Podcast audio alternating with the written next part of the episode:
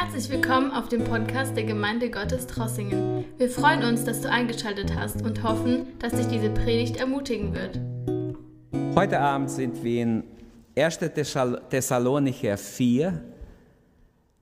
Äh, wir haben letztes Mal schon, ähm, Otniel hat letztes Mal die Bibelstunde gemacht über die Hoffnung, die lebendige Hoffnung, die wir haben, basiert auch auf Vers 13 und 14 wir haben eine lebendige Hoffnung, dadurch, dass wir an Jesu Tod und Auferstehung glauben. Und ich möchte ab Vers 15 nochmals lesen bis, 5, bis Kapitel 5, Vers 6. Und ich möchte heute die Entrückung, ein Teil davon behandeln. Und ich werde noch einmal, so Gott mir Gnade gibt, noch einmal über die Entrückung ein Abend machen. Denn ich denke, gerade jetzt in dieser Zeit ist ganz wichtig, dass wir die Entrückung als Thema mal genauer anschauen. Deshalb mein Thema wird sein die Entrückung der Gemeinde, der erste Teil. 1. Thessalonicher 4 ab Vers 15. Denn dies sagen wir euch aufgrund eines Wortes des Herrn, wir, die wir leben, die wir bis zum Kommen des Herrn am Leben bleiben, werden den Verstorbenen nicht voraus, nichts voraus haben. Denn der Herr selbst wird beim Erschallen des Befehlwortes, bei der Stimme des Erzengels und der Posaune Gottes vom Himmel herabsteigen. Und die, die in Christus gestorben sind, werden zuerst auferstehen. Danach werden wir, die wir noch am Leben sind, mit ihnen zusammen hinweggerissen, Luther übersetzt entrückt werden, auf den Wolken emporgetragen werden in die Höhe, zur Begegnung mit dem Herrn. Und so werden wir alle Zeit bei dem Herrn sein. Tröstet euch also mit diesen Worten. Und dann lesen wir im Kapitel 5 die Verse 1 bis 6. Und achtet darauf, was hier steht, denn eigentlich gab es diese Kapiteleinteilung erst später. Es war alles zusammen. Dieser Abschnitt gehört zusammen. Und ich behaupte, das, was wir jetzt lesen, wird wahrscheinlich sehr bald passieren. Besonders was im Vers 3 steht. Über Zeiten und Fristen aber, liebe Brüder und Schwestern, braucht euch niemand zu belehren Ihr wisst ja selber genau, dass der Tag des Herrn kommen wird wie ein Dieb in der Nacht. Wenn die Leute sagen Friede und Sicherheit, dann wird das Verderben so plötzlich über sie kommen, wie die Wehen über die Schwangere, und es wird kein Entrinnen geben. Ihr aber, liebe Brüder und Schwestern, lebt nicht in der Finsternis, so dass euch der Tag überraschen könnte wie ein Dieb. Ihr seid ja alle Söhne und Töchter des Lichts und Söhne und Töchter des Tages. Wir gehören nicht der Nacht noch der Finsternis. Lasst uns also nicht schlafen wie die anderen, sondern wach und nüchtern sein. Bis hierher Gottes Wort. Möge der Herr sein Wort segnen. Wenn wir von der Entrückung reden, es gibt viele Fragen. Ein paar Fragen habe ich hier drauf. Es gibt noch viel mehr Fragen. Zur Entrückung gibt es viele Fragen. Was verstehen wir überhaupt über Entrückung der Gemeinde? Was meinen wir damit? Das möchte ich heute Abend erklären. Was ist der Unterschied zwischen Entrückung und Wiederkunft Jesu? Weil viele vermischen es einfach. Sie sagen, es gibt nur Wiederkunft. Was ist der Unterschied? Gucken wir uns das kurz an. Dann, klar, die meisten möchten wissen, wann findet die Entrückung statt. Tag und Stunde weiß niemand, ich auch nicht, keine weiß es niemand. Jesus hat sogar gesagt, nicht mal er. Und deshalb werden wir auch nicht spekulieren, das ist klar. Aber wir wissen einige Dinge, die vor der Entrückung passieren müssen. Und deshalb können wir vielleicht nächste Mal anschauen, was muss vor der Entrückung passieren. Sind die schon passiert? Kann Jesus jeden Moment kommen? Lasst uns von der Schrift her, weil all das, was offenbart ist, ist für uns und unsere Kinder steht geschrieben. Was verborgen ist, gehört dem Herrn. Wir müssen nicht rumbohren bei den Verborgenen. Viele wollen immer das wissen, was nicht offenbart ist. Eine Menge Dinge sind offenbart für uns und unsere Kinder. Also das müssen wir und dürfen wir lehren. Und so, ich möchte natürlich nicht spekulieren, überhaupt nicht, sondern das, was die Schrift hergibt, wollen wir sehen. Mit welcher Leibe werden wir entrückt oder wie die Entrückung für alle, wird für alle Menschen sichtbar sein? Und so gibt es viele Fragen. Wann findet die Hochzeitsmahl des Lammes statt? Ist es nach der Entrückung? Ist es vor seiner Wiederkunft? Ähm, zuerst muss man lösen, was ist der Unterschied zwischen Entrückung und der Wiederkunft Jesu? Und welche Zeichen müssen noch, äh, äh, müssen noch vor der Entrückung sich erfüllen? Was ist mit denen, die sagen, ja, die Entrückung kommt erst nach den sieben Jahren, nach der Trübsalzeit praktisch. Manche sagen, es kommt mittendrin. Also es gibt ganz verschiedene Auslegungen. Wir wollen jetzt nicht alles im Detail durchnehmen, sonst bräuchten wir ziemlich lange. Aber lasst uns einfach mit diesem Thema jetzt beginnen. Als ich noch ein kleiner Junge war, ich kann mich sehr gut erinnern, im Pfingstgottesdienst wurde immer wieder über die Wiederkunft Jesu gepredigt. Also das kann ich mir erinnern, das hat mich jedes Mal angesprochen. Oder irgendwie so äh, in mir so ein, äh, war so ein Wachruf, weil ich nicht bereit war. Und damals hat man so gepredigt, stell dir vor, heute Abend kommt er her, bist du bereit? Bist du bereit, ihm entgegenzugehen? Und in der 70er Jahre war das ganz normal, dass man so gepredigt hat. Wenigstens, ich kann mich da gut erinnern und da haben, sind viele Tränen geflossen. Und ich glaube auch, dass viele total sich bereit gemacht haben, weil der Heilige Geist diese Botschaft hineingerufen hat in die Gemeinde. Und wer denkt, das war falsch, ich glaube, das war richtig, richtig. Also ganz, ganz an seinem Platz. Aber dann, in den 80er Jahren, da kann ich mich erinnern, da wurde viel mehr auch in Deutschland so, kam so neue Wellen, kam, Hauskreis wurde überall angefangen in den Gemeinden. Man hat überall jetzt nur noch die Hausgemeinde, damals von Yonki Cho wurden ein paar Bücher übersetzt und dann die Wichtigkeit der Hauskreise, dann äh, überschwappend in, in die 90er Jahre, schon in den 80er Jahren waren ja die Fernsehprediger sehr in aus Amerika, die wurden dann übersetzt ins Deutsche. Ich weiß noch in den 80er Jahren, wie ständig Gottesdienste gab. Das war damals ganz neu, weil das kam ins Deutsche ganz neu und viele haben dann äh, ja, im Fernsehen halt ihr Gottesdienst gesehen, das wurde simultan übersetzt und ja, es war, vieles war gut, aber äh, im Nachhinein hat man, es gibt manche Bücher darüber, man hat diese Fernsehprediger untersucht und herausgefunden, dass die immer geguckt haben, was hören die Leute gerne. Und man hat festgestellt, über die Wiederkunft Jesu, das hören die Leute nicht so gerne. Da haben sie viel weniger Einschaltquote gehabt. Also es wurden Themen gewählt, die die Leute gerne hören. Und so äh, könnte ich noch viel mehr darüber sagen, aber ich wollte das eigentlich nur kurz als Einleitung sagen. In der, in der äh, ganze, diese Fernsehshow-Prediger, die oft sehr viel aufs Äußere und auf Geld gesetzt haben, da wurde die Entrückung, die Wiederkunft Jesu, Buße und Bekehrung sehr vernachlässigt. Das ist wenigstens was, was äh, äh manche untersucht haben und die Ergebnisse davon ähm, sind halt, dass tatsächlich äh, nicht das volle Evangelium verkündigt wurde. Oft Reichtum, ähm, Wohlstandsevangelium, äh, positives Denken und so weiter. Das, das war total, und darauf sind die Leute abgegangen. Aber ich möchte sagen, heute Abend, bevor ich noch weiter sage, was alles so die Geschichte hergibt, dann äh, gab es natürlich neue Wellen in der 2000er Jahre, kurz vor 2000 vor der Jahrtausendwende gab es ja viele falsche Lehren über die Entrückung. Man hat gesagt, da kommt die Entrückung, da kommt die, unbedingt vor, vor 2000 kommt die Entrückung. Und weil es so viele falsche Voraussagen gab, weil es so viele gab, haben viele gar nichts mehr geglaubt. Die haben gesagt, jetzt reicht's, jetzt will ich vor Entrückung erstmal nichts mehr hören. Und so sind Jahre vergangen, Jahrzehnte, wo man diese Lehre kaum noch betont hat. Ähm, ich glaube, wir müssen dieses Thema, uns ist ja vorgegeben, auch durch, die, durch den Text, den wir haben, dass es dran ist. Und auch gerade, weil die Zeiten so sind, wie sie sind, denke ich, ist es wichtig, dass wir es mal genauer anschauen.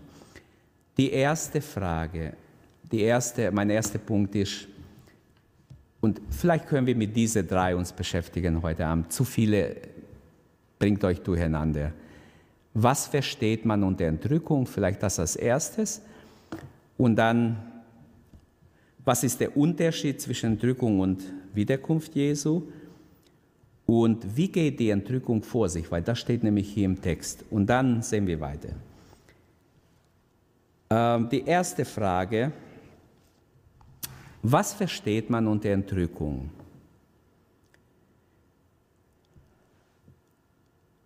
Unter dieses Wort Entrückung oder Hinwegnahme im Griechischen steht das Wort harpazo. Es wird mit Entrücken von den meisten Bibelübersetzern übersetzt oder wegreißen, ähm, herausreißen aus einer Gefahr. Das wäre die Bedeutung. Man versteht darunter die Wegnahme der Gläubige, weil in dem Zusammenhang wird es benutzt, die Wegnahme der Gläubige von dieser Erde. Es wird eine plötzliche Wegnahme sein. Und diejenigen, die also an Jesus glauben und Jesus nachfolgen, also nicht nur Karteileichen sind irgendwo in einer Kirche oder Mitgliederliste, die aber Jesus nachfolgen und mit Jesus leben, die werden plötzlich von dieser Erde weggenommen. Sie selber wissen nicht wann, niemand weiß wann. Deshalb leben wir in der Abhängigkeit von Gott immer bereit. Und wer glaubt, Paulus äh, war falsch, Paulus war genau richtig. Er hat, er hat immer geglaubt, dass der Herr jeden Moment kommen kann, auch noch zu seiner Lebzeit. Obwohl er hat, er hat selber auch geschrieben, zuerst müssen bestimmte Dinge passieren, steht in 2. Thessalonicher. Aber was hier im, im Text steht, dieses Wort harpazo, entrücken. Darunter verstehen wir, dass die Gläubigen plötzlich weggenommen werden. Und dann wird gesagt, Jesus kommt bis in den Wolken. Er kommt nicht bis auf die Erde, sondern die Begegnung der Gemeinde und Jesu bei der Entrückung ist in den Wolken. Also nicht hier auf Erde. Das hört sich natürlich verwunderlich an. Wie kann man, wie kann sowas geschehen, menschlich kaum vorzustellen? Aber das ist kein Problem. Vieles in der Bibel oder ziemlich alles muss man glauben. Ohne Glauben können wir nicht weiterkommen. Und die Entrückung ist nun mal ein Thema, dem viele ausweichen und, und irgendwie man sagt, ja, ich verstehe es vielleicht, vielleicht auch nicht. Naja, was zur Entrückung vielleicht noch hinzugehört zu diesem Text, ein anderer sehr wichtiger Text, ist in 1. Korinther Kapitel 15, Verse 51 und 52. Deshalb lese ich es jetzt. Da schreibt Paulus, und wir sollten eigentlich diese zwei Stellen, diese zwei Abschnitte zusammenlassen. Sie gehören irgendwo zusammen oder helfen, das eine wie das andere zu verstehen. Da heißt es, siehe, ich sage euch ein Geheimnis, wir werden nicht alle entschlafen, wir werden aber alle verwandelt werden und dasselbe plötzlich in einem Augenblick zur Zeit der letzten Posaune.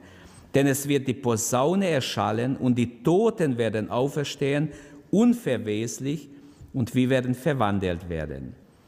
Also betont wird in einem Augenblick plötzlich, einfach im Englisch steht in a twinkle of an eye, also es ist äh, so ein Augenzwinkel, also es geht ganz, ganz schnell, äh, wann dies ist, wissen wir nicht. Tag und Stunde hat ja Jesus vorausgesagt. Das brauchen wir gar nicht versuchen rauszukriegen. Sowieso weißt du es nicht. Wahrscheinlich, wenn du einen Tag rausfindest, genau da wird es nicht sein. Weil sonst wüsstest du es ja. Also von daher sollen wir wachsam sein, alle Zeit. Matthäus 25, 13 im, im Gleichnis vom, vom, von den zehn Jungfrauen. Jesus fasst es zusammen im letzten Vers und sagt, Darum wachet, denn ihr wisst nicht, wann des Menschensohn kommen wird. Amen. Bis hierher hoffe ich, könnt ihr mitgehen. Also die Stelle, dieses Wort hier hingerückt, im Griechischen dieses Harpazo, auf jeden Fall spricht es von einem Eingreifen Gottes und das Volk Gottes wird einfach weggerafft, hinweggerafft. Vielleicht ist die bessere Übersetzung. Das meinen wir mit Entrückung, die Wegnahme der Gemeinde. Man könnte natürlich viel noch dazu fügen, ich lasse es. Was ist der Unterschied zwischen der Entrückung und der Wiederkunft Jesu. Auch da habe ich mal eine ganze Predigt darüber gehalten, aber ich möchte es jetzt heute Abend anders erklären. Ich hoffe, ihr geht mit und ihr könnt es für immer behalten. Es gibt nämlich ein sehr gutes Beispiel, um das zu verstehen. Die Bibel lehrt das zweite Kommen Jesu in zwei Phasen, wenn wir so haben wollen. So habe ich es am besten verstehen können.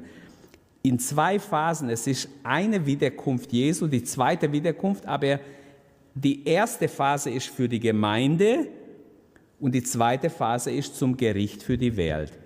Und das möchte ich anhand von einem Beispiel erklären.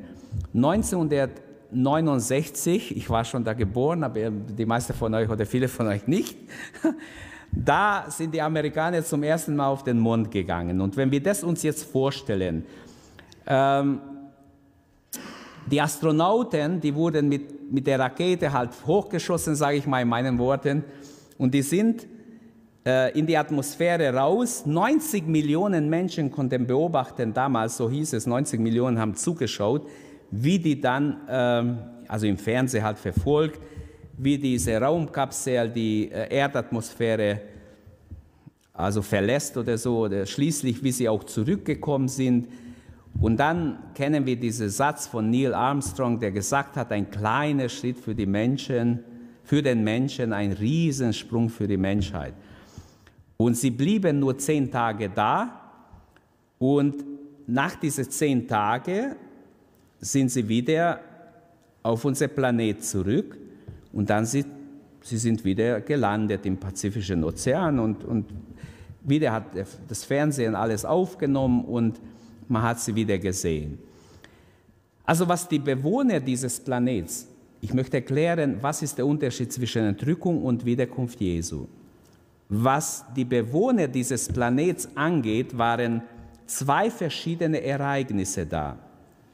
Die Menschen sahen sie hochfliegen und zehn Tage später, wie sie wieder reinfliegen in unser, äh, oder auf unseren Planeten. Der Kalender zeigte an, es sind zehn Tage vergangen. Wo waren sie? Sie waren außerhalb irgendwo. Man konnte es nicht sehen. Und so ähnlich wird es sein mit der Entrückung und mit der zweiten sichtbaren Wiederkunft Jesu.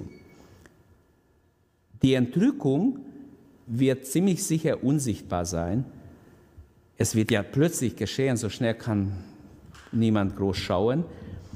Aber dieses Ereignis soll nur zeigen, es wird eine Zwischenzeit sein zwischen Entrückung der Gemeinde und zwischen Jesu Wiederkunft zu Gericht. Und ich glaube, dieses Beispiel, auch wenn es ein einfaches Beispiel ist, zeigt, äh, so ungefähr wird es sein.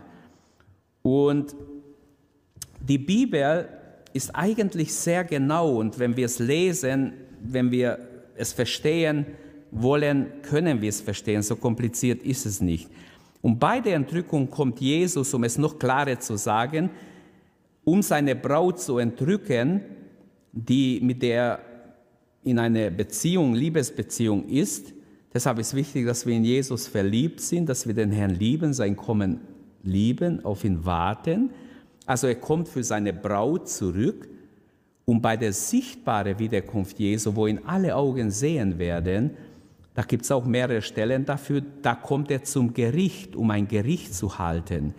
Also die Entrückung auf die eine Seite, da kommt er bis zu, bis zu den Wolken, die Begegnung ist in den Wolken und beim Gericht kommt er mit seinen Heiligen, mit seinen Erlösten zurück. Er kommt nicht alleine, also mit einer großen Heer kommt er zurück. Und wir müssen klar unterscheiden zwischen diesen zwei Ereignissen. Auch wenn es zusammengehört, wie diese Astronauten, die wegfliegen, eine Zeit lang weg sind und wieder zurückkommen, für sie war es nur eine Mission. Und wenn wir heute die Entrückung anschauen, ich hoffe, dass euch das weiterhilft, das hat mir weitergeholfen, dass ich äh, verstehe, was ist der Unterschied zwischen den beiden.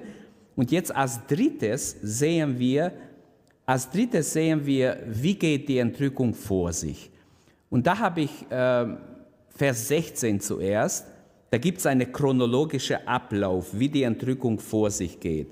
Im Vers 16 heißt es, kein Delegierte, sondern der Herr selbst wird kommen. Jesus selbst wird kommen. Wir wollen auch nicht ein anderer. Wir wollen den gleichen Jesus. In Apostelgeschichte, als Jesus gen Himmel fährt, da hat, haben die zwei Engel gesagt, der gleiche Jesus, den ihr gesehen habt, weggehen, er wird auf ähnlich zurückkommen. Und der gleiche Jesus wird kommen. Also der Herr, so heißt es im Vers 16, denn der Herr selbst wird beim Erschallen des Befehlwortes, also es gibt ein paar Zeichen, ich komme gleich dazu, aber der erste ist, der Herr selbst wird kommen. Die Betonung liegt darauf. Das zweite, was gesagt wird im Vers 16, es wird ein Signal geben, ein irgendein Zeichen, ein etwas wird es geben, wahrscheinlich für die Gläubigen. Es wird kein Geheimnis sein, dass er kommt, denn drei Dinge werden er, er, erwähnt hier. Äh, wie er kommen wird, mit einem Feldgeschrei, Luther-Übersetzung, mit der Stimme des Erzengers und mit der Posaune Gottes. Das heißt, er kommt nicht wie ein Baby, er kommt als der Herr aller Herren. Absolut mächtig kommt der Herr. Wenn wir Matthäus 29, äh 24, Vers 29 und 30 lesen, er kommt auf den Wolken mit Macht und Herrlichkeit. Also das Erste, was gesagt wird, mit einem Feldgeschrei. Und ähm, diese Übersetzung ist vielleicht besser, die Züricher habe ich hier genommen, mit, mit dem Erschallen des Befehlwortes. Es ist ein Hinweis auf, auf, auf eine Armee, wo der, der Heerführer äh, der Soldaten ein Machtwort spricht, ein befehlendes Wort gibt. Also wie das auch geschieht, auf jeden Fall, äh, Jesus selber wird kommen mit einem Feldgeschrei. Luther sagt es, äh, prophetisch wurde vorausgesagt in Jesaja, dass Jesus nicht viel rumschreien wird auf den Straßen. Und es ist auch so, Jesus hat nicht viel rumgeschrien. Wir lesen sehr wenig davon, dass er laut gerufen hat. Wir lesen einmal, dass er in Bethanien, als man ihn gerufen hat zu zu dem verstorbenen ähm, Lazarus, da hat Jesus mit lauter Stimme gerufen, Lazarus, komm heraus. Es war ein Machtwort, ein Befehlswort. Und der Tote, der eingewickelt war, der konnte ja nur hüpfen. Der kam raus, weil die Jünger müssen ihn nachher aufwickeln. Der kam durch die Kraft Gottes raus.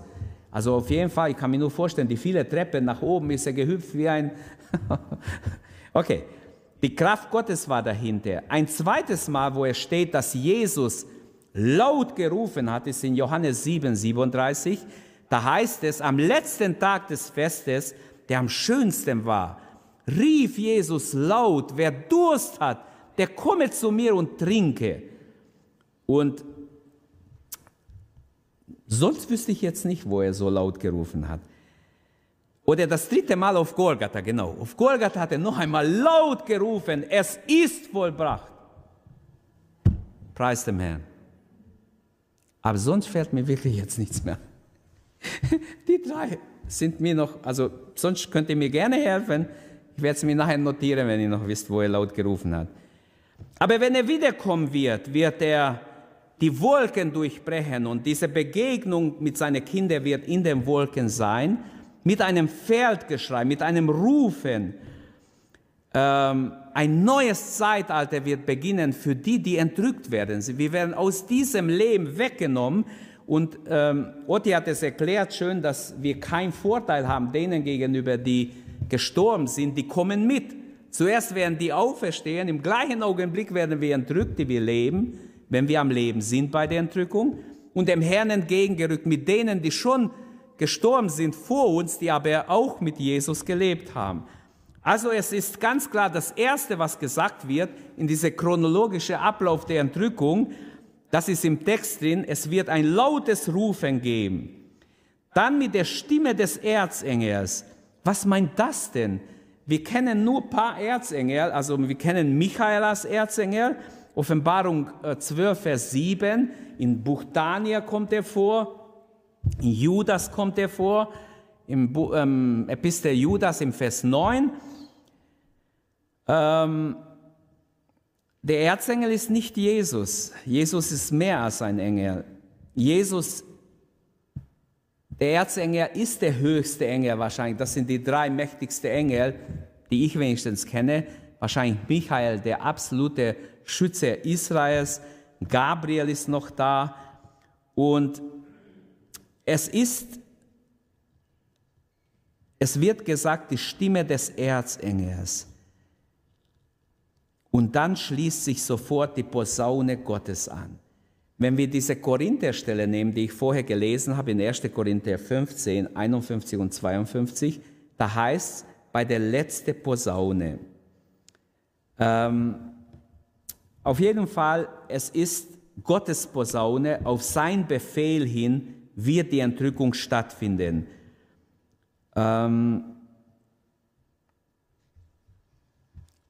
Es gibt bestimmt noch viel mehr dazu zu sagen. Ich gehe schnell weiter. Wir sind noch im Vers 16. Das dritte, was gesagt wird, es wird keine Sterblichkeit mehr geben. Ähm Und die, die in Christus gestorben sind, werden zuerst auferstehen. Immer mehr Menschen sehen keinen Sinn im Leben. Und wenn dieses Leben hier auf Erden wirklich alles wäre, dann wäre es echt traurig. Dann haben viele Menschen gar nichts vom Leben. Aber wenn nach diesen Jahren menschliche Disziplin, intellektuelle Bildung, die viele haben und unser Leben nur so ausgeblasen wird und, und wir sterben 1,80 unter der Erde und Verwesung, dann hat es sich nicht gelohnt zu leben in vielen Fällen. Aber wir wissen, dass nach diesem Leben, und das wurde ja schon betont letztes Mal, dass wir eine lebendige Hoffnung haben. Es gibt ein ewiges Leben. Nach diesem Leben wird es erst richtig losgehen. Und ähm, ich möchte betonen, Christus ist von den Toten auferstanden. Er lebt und mit ihm werden auch wir leben. Das betont die Bibel immer wieder. Und bei der letzten Posaune Gottes werden die Toten in Christus auferstehen und wir, die wir am Leben sind, werden verwandelt werden, ihm entgegengerückt. Und dann Vers 17. In dieser chronologische Ablauf, wie geht die Entrückung vor sich, wird uns auch gezeigt im Vers 17. Wir werden entrückt in den Wolken, also keine Schwerkraft mehr. In dem Moment, wo die Entrückung stattfindet, haben wir keine Schwerkraft mehr.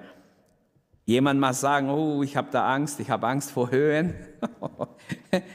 Mir wird schwindlig, mach dir keine Sorgen. Gott sorgt dafür, dass es unproblematisch ist. Ähm, aber die, die Aussage des Textes, wir werden ihm entgegengerückt, dann werden wir, die wir noch am Leben sind, mit ihnen zusammen, er meint Vers 16, mit denen, die auferweckt worden sind, hingerissen, hinweggerissen und auf Wolken emporgetragen werden in die Höhe. Unser Körper wird leichter sein wie die Luft, wenn wir so haben wollen. Ähm, so wie bei Jesus, als er gen Himmel gefahren ist. Er fuhr gen Himmel und die Jünger sahen, wie er weg von ihnen wegging. Bei Elias lesen wir vom feurigen Wagen, von Rossen, also von Pferden, die äh, ein feuriger Wagen ziehen und er geht hinauf in den Wolken. Also das ist das Bild, das Gott zeigt. Gott hat die Möglichkeit, auch uns irgendein Bild zu zeigen, aber ähm, die Entrückung ist etwas, etwas Göttliches, etwas Übernatürliches. Das ist etwas Wunderbares, denn es wird nicht ewig dauern, sondern einfach ein Augenblick und schon ist man beim Herrn. Und das Letzte, was im Vers 17 gesagt wird, es wird keine Trennung mehr sein. Und wir werden alle Zeit bei dem Herrn sein. Keine Trennung, das ist doch wunderbar. Keine Trennung. Man braucht nicht mehr Sorgen haben, noch einmal irgendwie zu sündigen oder abzufallen oder sonst was. Der Trost soll die Trauer in Freude verwandeln. Und Vers 18 sagt ja, tröstet euch mit diesen Worten.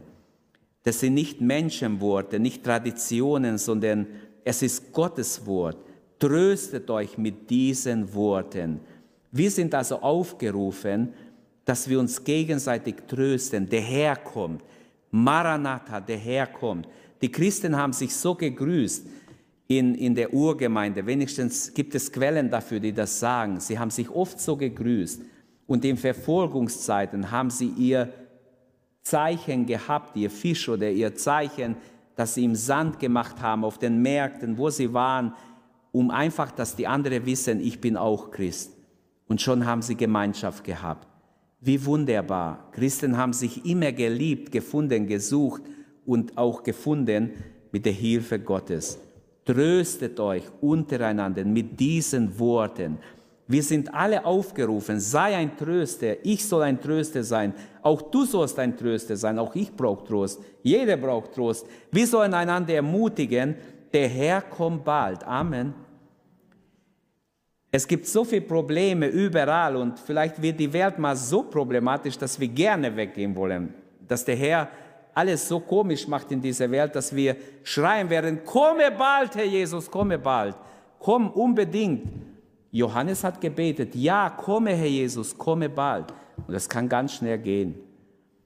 Also meine Anwendung. Die Lehre von der Entrückung ist nicht eine Sonderlehre des Paulus. Denn er sagt hier in diesem Kapitel, dies sage ich euch als ein Wort des Herrn. Es ist also nicht etwas, was Paulus so für sich ausgedacht hat, irgend so ein Bild davon sich gemalt hat und gedacht hat, so ungefähr könnte es sein, sondern er sagt ganz klar, das habe ich als ein Wort vom Herrn bekommen. Jesus wird wiederkommen. Das ist ganz klar, das ist fest. Im Heißplan Gottes steht es fest. Es ist geschrieben im Wort Gottes. Der Herr kommt wieder. Halleluja. Und die Frage ist, erwarten wir ihn? Erwarten wir ihn? Jetzt, die Zeit läuft ab, wir wollen jetzt beten. Äh, ich mache sofort Schluss, aber ich möchte sagen, wir werden noch weitere Fragen beantworten. So Gott uns Gnade und Zeit gibt, möchte ich nächste Mal hier weitermachen. Es gibt noch ein paar wichtige Dinge zu zur Entrückung, die wir auch anschauen wollen. Unser Herr kommt gewiss. Wichtig ist, dass wir uns darauf einstellen, dass wir an der Arbeit gefunden werden, treu erfunden werden. Und wir möchten auch sehen, was ist wichtig, um bei der Entrückung dabei zu sein.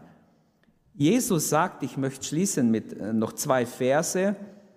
Matthäus 24, Vers 44. Deshalb seid auch ihr bereit, denn in der Stunde, da ihr es nicht meint, kommt der Herr, der Sohn des Menschen. Und dann in Jakobus 5, Vers 8, stärket eure Herzen, denn der Herr kommt bald. Früher gab es so Traktate, auch in den 70er, 80er Jahren gab es so Traktate, da konnte ich kaum lesen, habe ich schon so ein Traktat mal in der Hand gehabt, noch in Ungarisch, kann ich mich erinnern. Also noch war ich vielleicht ein Teenager. Wie stehst du zu der Entrückung? Ich kann mich aber erinnern, das war so ein weißes Blatt und da stand drauf, wie stehst du zur Entrückung? Und da hat einer eine Vision gehabt über die Entrückung und hat beschrieben, was, er, was Gott ihm gezeigt hat, wie die Entrückung diese Welt beeinflusst hat. Und wahrscheinlich gibt es noch diese Traktate irgendwo, aber es hat mich total mitgenommen. Ähm, ich kann mich erinnern, das hat, hat mich sehr, sehr angesprochen, wo ich das gelesen habe. Jesus kommt wieder, er kommt plötzlich. Er kommt in eine Stunde, wo man es gar nicht meint. Deshalb ist wichtig, dass wir bereit sind, dass wir uns freuen auf sein Kommen und dass wir sein Kommen erwarten. Paulus sagt, er weiß, für mich, sagt er von sich selbst, für mich liegt die Krone bereit. Die Krone der Gerechtigkeit. Nicht nur für mich, sondern für alle, die sein Kommen lieb haben. Haben wir sein Kommen lieb? Erwarten wir den Herrn? Komm, lasst uns beten. Jeder sollte heute Abend mal von Herzen Maranatha sagen. Maranatha, komm Herr Jesus. Amen. Lasst uns aufstehen. Lasst uns beten, bevor wir dann noch was singen und dann wird uns Noah, der treue Noah, muss ich echt sagen, der immer am Dienen ist, danke. Er wird uns ins Gebet leiten. Herr Jesus, wir danken dir, dass du wiederkommst. Wir danken dir, dass wir zu dir gehören dürfen, dass wir wissen dürfen, bald wirst du wiederkommen. Die Welt wird erfahren, die Christen sind weg, deine Kinder sind weg. Herr, ich will dabei sein, unbedingt. Ich möchte dir entgegenrufen, Maranatha, komm Herr Jesus, komme bald. Herr, lass uns bereit sein als Gemeinde, lass keinen zurückbleiben. Wir bitten dich, dass wir nicht an diese irdischen Dinge gebunden sind, sondern unser Herz frei ist, dass wir dir entgegenfliegen, Herr, dass wir dich erwarten. Halleluja. Danke, Herr. Danke von Herzen. Danke, dass du ein lebendiger, ein wunderbarer Gott bist, ein treuer Vater. Halleluja. Gepriesen sei dein Name. Geehrt sei dein Name. Danke, Herr, dass wir dir entgegeneilen dürfen, Herr, weil wir wissen, du kommst. Herr, du kommst für uns. Du hast uns erlöst. Du wirst uns bis ans Ende führen und uns bewahren, damit wir dabei sein können. Danke, Herr. Welch ein Augenblick wird es sein, wenn wir hineinziehen dürfen in die obere Heimat, in die ewige Herrlichkeit. Halleluja. Danke, Herr, von ganzem Herzen. Danke, dass wir dir entgegeneilen dürfen, jetzt schon, dir entgegenleben dürfen, Herr, dich erwarten dürfen jeden Tag, denn du wirst kommen. Halleluja. Du wirst kommen, wo wir es gar nicht meinen. Deshalb lass uns immer bereit sein. Halleluja, Halleluja, Halleluja. Danke, Herr, von ganzem Herzen. Danke, wir ehren dich, Herr. Wir preisen dich für dein Wort, dass du uns offenbart hast, diese Wahrheiten. Du hast es uns nicht verborgen. Du hast gesagt, ich gehe hin, euch eine Stätte zu bereiten. Wenn ich hingehe, euch die Stätte bereitet habe, komme ich wieder, um euch zu mir zu nehmen. Danke, Herr. Danke, dass du wiederkommst, dass du uns zu dir nimmst. Danke, Herr. Halleluja. Halleluja, Halleluja. Maranatha, danke, Herr, von ganzem Herzen. Ehre deinen wunderbaren Namen. Niemand ist wie du. Gelobt sei dein Name. Halleluja, Halleluja, Halleluja. Amen. Danke, dass du unsere Predigt angehört hast. Wenn dich die Botschaft angesprochen hat, dann teile sie gerne mit deinen Freunden und Bekannten, dass auch sie diese Predigt hören können. Wir wünschen dir Gottes Segen.